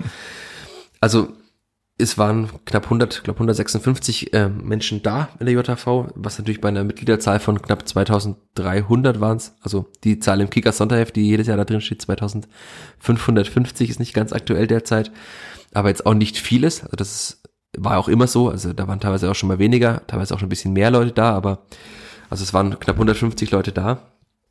Das, äh, das ist ja teilweise so eine, so eine Veranstaltung, ist natürlich auch sehr dröge, manchmal, wenn es dann um Entlastung des Präsidiums geht und um, um die 10.000 Euro Gewinn und das, e, das EV und so, das sind natürlich wichtige Zahlen, aber sowas zieht sich natürlich und ähm, nicht alles, was auf so einer JV äh, passiert, ist immer jetzt so interessant, dass man da jetzt minutenlang drüber reden müsste oder dass man auch Artikel darüber schreibt. Aber diesmal war es ja schon vorher bekannt, dass das Clipper seine Satzung ändern möchte, was ein richtungsweisender Schritt war, wurde auch immer schon so geäußert, also so wollte man ja schon im letzten Jahr machen, dann kam das Coronavirus und ja, die Kontaktbeschränkungen dazwischen. Ähm, es gab ja eine Satzungskommission, die mit unter anderem Holger Schiewagner besetzt war, aber auch Helmut Hack und Vertretern aus Westenbergs Greuth. Und ähm, die haben eben eine neue Satzung ausgearbeitet, natürlich auch immer mal wieder so mit äh, Kontakt mit den Fans gehabt, was die Wünsche der Fans sind nach, mit, nach äh, Mitspracherecht, nach Beteiligung. Und Fred Höfler hatte das ja damals auch gesagt, er habe ein Begehren nach Teilhabe verspürt. Und all das wurde in die neue Satzung eingearbeitet. Also den, es ging immer darum, so den Verein demokratischer zu machen. Ähm, es wurden einige Dinge geändert, wurden auch sprachliche Dinge geändert, die jetzt, müssen wir nicht alles in, in aller Ausführlichkeit hier besprechen, aber es ist eben, die wichtigsten Punkte waren, dass eben die in der Satzung die äh, Abstimmungsverhältnisse geändert wurden. Also bislang gab es da verschiedene, ähm, immer je nach Thema, ähm, je nach Dringlichkeit der Themen oder nach Wichtigkeit der Themen gab es unterschiedliche Mehrheitsverhältnisse, die für Satzungsänderungen notwendig waren. Und es wurde jetzt eben vereinheitlicht in der neuen Satzung, dass alle Satzungsänderungen mit einer Dreiviertelmehrheit, also 75 Prozent, vorgenommen werden können und eben auch, ähm, das ist natürlich das Spannende an dem Thema, deswegen war, ist wahrscheinlich auch dieser Hashtag zurück zur Spielfang Fürth hier bei der Frage dabei. Man könnte jetzt künftig auch, also diese Satzung wurde tatsächlich äh, einstimmig verabschiedet, was ich sehr überraschend fand und nicht nur ich, sondern auch sehr viele Besucher überraschend fanden. Also einstimmig wurde eben von den Mitgliedern, von den anwesenden Mitgliedern zumindest ähm, festgelegt, dass man künftig auch den Vereinsnamen und das Vereinslogo mit einer Mehrheit von 75 Prozent ändern kann. Und bislang war es ja so, dass der TSV Festenbergs Gereuth eine Sperrminorität hatte, also 20 Prozent der anwesenden Stimmen und ähm, neun Zehntel Mehrheit notwendig war für die Änderung des Namens oder des Logos. Das wurde beides gestrichen aus der Satzung und in der neuen Satzung steht jetzt eben auch Vereinsname und Logo können mit 75 Prozent geändert werden. Das, ich war sehr gespannt, also als die, als dann äh, aufgerufen wurde von Dirk Weisert, wer ist dafür und einfach alle Arme im Raum nach oben gingen, das fand ich schon sehr, sehr krass, hätte ich nicht gedacht. Und jetzt ist es eben verabschiedet. Ähm, ja, danach wurde noch äh, abgestimmt über die Gründung einer Fanabteilung, damit eben auch die Fans Mitglieder im Verein werden können, denn bislang wird man ja meist Mitglied in einer Abteilung, also bei den Schwimmern, bei den Turnern, bei der Hockeyabteilung. Und ähm, das ist für 120 Euro für viele Leute eben sehr teuer gewesen. Jetzt soll es eine passive Vollmitgliedschaft heißt, glaube ich, geben. Das heißt, man kann Mitglied im Verein werden, ist in keiner Abteilung sportlich aktiv, man nutzt keine Anlagen, man duscht nicht, also man braucht kein Geld. Aber man ist eben Mitglied im Verein und hat volles Stimmrecht für 80 Euro künftig im Jahr oder nochmal 50 Euro wäre eine passive Mitgliedschaft für Leute, die eben nur Mitglied werden wollen, aber ohne Stimmrecht. Was natürlich eher so gedacht ist für Leute, die eben älter schon sind, keinen Sport mehr treiben und den Verein auch unterstützen wollen. Ja, diese Fanabteilung wurde dann eben auch verabschiedet mit drei Enthaltungen nur, also keine Gegenstimmen ähm, und nur drei Enthaltungen. Das heißt, auch die wurde sehr äh, mit sehr großer Mehrheit verabschiedet. Und ähm, die wird sich natürlich jetzt erstmal konstituieren. Es wurde dann auch von einem Sprecher äh, von Metis Soisev vom Stammtisch Stippert 1903 äh, so kurz angesprochen am Mikro, dass man eben sich jetzt konstituieren will, dass man eine, eine konstituierende Sitzung machen will, wo alle eingeladen sind, die Mitglied werden wollen in dieser Fanabteilung, wo dann auch es darum geht, was sollen die nächsten vorigen Ziele sein, was sollen überhaupt die Ziele sein, was soll diese Fanabteilung überhaupt machen. Das heißt, wir werden auch über dieses Thema noch öfter mal sprechen hier. Vielleicht laden wir auch mal ein oder zwei Vertreter in den Podcast ein, um darüber zu sprechen. Und ähm, da wird natürlich dann spannend sein, was so die vorrangigen Ziele sind. Ich habe mit mehreren Leuten auch schon geredet. Also es gibt ja, diese Namensänderung steht immer so äh, im Raum, als wäre das jetzt sofort greifbar. Also das ist natürlich für, für viele Menschen ist das wichtig. Es gibt aber auch Menschen, denen andere Dinge wichtig sind in der Fanabteilung, mehr mitzubestimmen im Verein, ein Museum zu machen. Es gibt bislang auch kein offizielles Museum des Kleeplatz, außer in der Haupttribüne, der sehr viele Erinnerungsstücke an die Vergangenheit ausgestellt sind. Also da bin ich auch sehr gespannt, was das wird, wie viele Menschen da auch Mitglied werden. Und um das gleich mal vorwegzunehmen, weil Danny das fragte, äh, ob 22 oder eher 23 Namen ein Logo geändert werden. Ich glaube, 22 kann man sofort ausschließen und ich würde fast sogar äh, 23 auch ausschließen, dass das da zur Abstimmung kommt. Also weil es wurde auch in der neuen Satzung festgelegt, dass alle, die abstimmen wollen bei einer oder abstimmen dürfen bei einer Versammlung, also bei einer JHV, äh, mindestens ein Jahr Mitglied sein müssen im Verein. Das heißt, wenn diese Fanabteilung jetzt ihre Arbeit aufnimmt und sich vielleicht womöglich im Herbst konstituiert und dann Werbung macht, werde Mitglied oder ähm, immer mehr Leute anspricht, Mitglied zu werden im Verein, was natürlich für, den, für die Spielvereinigung viel Geld bringt, mit Sicherheit. Das wird mehr Geld bringen als vorher. Also es werden mehr Mitglieder sein. Es muss natürlich auch ein Ziel sein, seine Mitgliedszahlen äh, steigen zu lassen. Aber wenn man dann im Herbst die Mitglieder erstmal ähm, wirbt, dann werden da viele davon ja auch nicht abstimmen können. Und ähm, ich kann mir nicht vorstellen, dass der Großteil der bislang anwesenden Mitglieder äh, für eine Namensänderung ist. Also das ist dann schon nochmal ein etwas heiklerer Punkt. Also da gibt es natürlich auch sehr viele Stimmen, die, ob jetzt berechtigt oder unberechtigt, Angst haben vor so einer Rückbenennung und oder die einfach sagen, das ist eben die Spielvereinigung Kräuter Fürth und das wird sie auch immer sein. Also ich kann mir nicht vorstellen, dass es da eine Kampfabstimmung weder jetzt in diesem Herbst noch im Herbst 2023 geben wird, sondern dass das noch einige Zeit dauern wird, wahrscheinlich. Und ähm, weitere Frage von Danny war noch, was ist dran an den Aussagen, dass wir uns das nicht leisten können? Ähm, auch diese Befürchtung habe ich jetzt schon öfter mal gehört von Menschen. Es wird natürlich was kosten, wenn der Verein sich umbenennt. Also man muss wahrscheinlich, das sind Feinheiten, irgendwo den Namen ändern, man muss ihn eintragen lassen. Man muss natürlich auch äh, das Gelände zum Beispiel rebranden, also man hat ja überall Spielverein Kräuter Fürth stehen, man hat auf dem Briefpapier, auf dem Bus überall Spielverein Kräuter Fürth stehen. Das wird natürlich einiges kosten, das ist klar. Aber dass man sich das nicht leisten kann, äh, das ist dann wahrscheinlich eher, ein, das sich nicht leisten wollen, würde ich jetzt mal sagen. Also das wird was kosten, das ist ganz klar. Ähm, und wie viel es kostet, da gibt es unterschiedliche Angaben drüber. Chris, du willst was sagen? Hast du dich gemeldet? Ja, ich glaube, da geht es auch vielleicht eher drum, dass Sponsoren abspringen würden. Aber ich, also, naja, weiß ich jetzt nicht. Also könnte natürlich sein, dass es da, also ich glaube nicht dran, dass es so groß eine Änderung geben würde in der Sponsorenlandschaft. Aber ich glaube, dahingehend ist die Angst oder die Frage eher gerichtet. Also es geht es, glaube ich, nicht drum, dass man da jetzt halt, keine Ahnung, ähm, also die großen Schilder ändern muss. Weil das passiert ja eh alle paar Jahre. Oder der Bus mal neu lackiert oder so. Ist ja jetzt gerade auch passiert übrigens. Es gibt einen neuen Mannschaftsbus. Ja. Also keinen neuen Bus, aber einen neu gebrandeten Bus. Innen ist er noch gleich. Das ist ja sowieso normal. Ich glaube, da geht es eher darum, dass dann Sponsoren abspringen und dann halt in großer oder kleiner Anzahl. Aber ich glaube, wenn man da, wenn da beide Seiten von profitieren, also jetzt von diesem Sponsoring, dann weiß ich nicht, ob man das nur wegen der Namensänderung ändern würde. Also Ja, vor allem wird es ja, denke ich mal, eher um die Sponsoren gehen, die aus Westenbergskreuth kommen, als um Martin Bauer. Ja. Und diese Sponsoren, also zumindest äh, im Aufsichtsrat sitzt ja auch Adolf Wedel, der aus Westenbergskreuth kommt. Ähm, die haben ja auch in dieser Satzungskommission und so die Vertreter aus Westenbergskreuth auch, ähm, also die waren einverstanden damit, auch äh, auf, Nachfrage beim TSV Westenbergskreuth einverstanden damit, dass man die Satzung so ändert, wie sie eben geändert wurde. Das heißt, ich kann mir nicht vorstellen, dass es für die jetzt völlig ausgeschlossen wäre, den Vereinsnamen zu ändern. Also die sind sich dessen schon auch bewusst. Ja, das sind diese, diese Fragenkomplex. Da gibt's noch die Frage, die ich vorhin gesagt habe, eine Meinung zum Profil für den Nachfolger von Fred Höfler, was die dringendsten Aufgaben sind. Ich denke, äh, man wird einen Menschen suchen, wie man ihn auch schon nach Helmut Hack gesucht hat. Also Fred Höfler war ja der Nachfolger von Helmut Hack als Präsident. Helmut Hack, der ja als Geschäftsführer und als EV-Präsident eben nach außen so das Gesicht des Kleeblatts war, der sehr operativ tätig war und es sollte Fred Höfler ja explizit nicht mehr sein. Er sollte eben nach innen wirken, in die Abteilungen hinein, aber nicht nach außen. Ähm, ist nicht groß auftreten. Er war, glaube ich, beim Sky-Interview einmal in der Halbzeit, aber er soll jetzt kein Präsident sein, der ständig die sportliche Führung irgendwie öffentlich kritisiert, wie es es bei anderen Vereinen gibt, der irgendwie der sportlichen Führung vielleicht sogar reinredet in äh, ihre, in ihre Belange. Also da gibt es eben ganz klar die Aufgabenteilung, dass das Sportliche oder auch das Finanzielle der KGAA eben Holger Schiewagner im finanziellen oder halt auch Rashida Susi oder Sergio Pinto als Chef-Scout im sportlichen Bereich machen. Und ähm, Fred Höfler, also der Präsident des EV, ist natürlich der im Aufsichtsrat, ähm, hat da auch ähm, die Rolle, also momentan ist er ja Vorsitzender des Aufsichtsrats, das heißt, er könnte auch bei, wenn es knifflige Entscheidungen gibt, ähm, die, also wenn es vier zu vier Entscheidungen gibt, könnte er eben sagen, ähm, wir machen es so, wie ich will. Das ist so die mächtigste Rolle, die er hat. Aber ich glaube, man wird eben auch wieder einen Menschen suchen, der eher so das Repräsentative macht, der nach innen wirkt in die Abteilungen, der vielleicht auch im Verein, ähm, ja, oder der in der Stadt bekannt ist ähm, als Vertreter des Vereins und ja, ich bin sehr gespannt, wer das wird. Es gibt ja nicht so viele Menschen, die sagen, ich mache das gerne. Ich habe eigentlich, ich bin so der Repräsentant des Vereins, aber es ist ja auch nicht so, dass es ein finanziell lukratives Amt ist, wo man recht viel Geld verdient.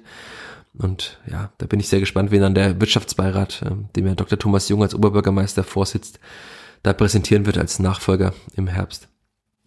Aber die dringlichsten Aufgaben sind tatsächlich, glaube ich, weniger jetzt irgendwie den Verein groß irgendwo voranzutreiben im Sinne des Sportlichen, weil das ist Sache der KGAA, sondern vielleicht eher den EV zu stärken. Ähm, auf der JV wurde auch darüber gesprochen, dass man eine neue Turnhalle bauen muss, da vielleicht Modelle zu finden oder Förderer zu finden für eine neue Turnhalle am Seaker, weil die alte ja in die Jahre gekommen ist. Also das sind so die dringendsten Aufgaben. Und natürlich die Mitgliederzahlen äh, steigen zu lassen, weil das auch einfach ein finanzieller Fakt ist für den EV, der in den letzten Jahren so immer knapp, knapp 10.000 Euro Gewinn zwar gemacht hat, auch in den Corona-Jahren, aber mit 10.000 Euro Gewinn kann man natürlich keine neue Turnhalle bauen, das ist auch klar. Ja, da würde ich dann auch dabei belassen, außer es gibt weitere Fragen, dann gerne nochmal stellen, dann sprechen wir in einer weiteren Folge nochmal darüber. Und wenn ich jetzt nicht nichts übersehen habe, gibt es noch eine Frage, ähm, die war von Mike Bravo auf Twitter ähm, dass er was Leuten gehört habe zum Neubau der Gegengerade.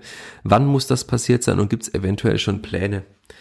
Also es ist immer noch offen, wann das passieren muss. Ich hatte da für einen Artikel im vergangenen Jahr mal nachgefragt. Ähm, da hieß es, mittelfristig müsse die Gegengerade neu gebaut werden.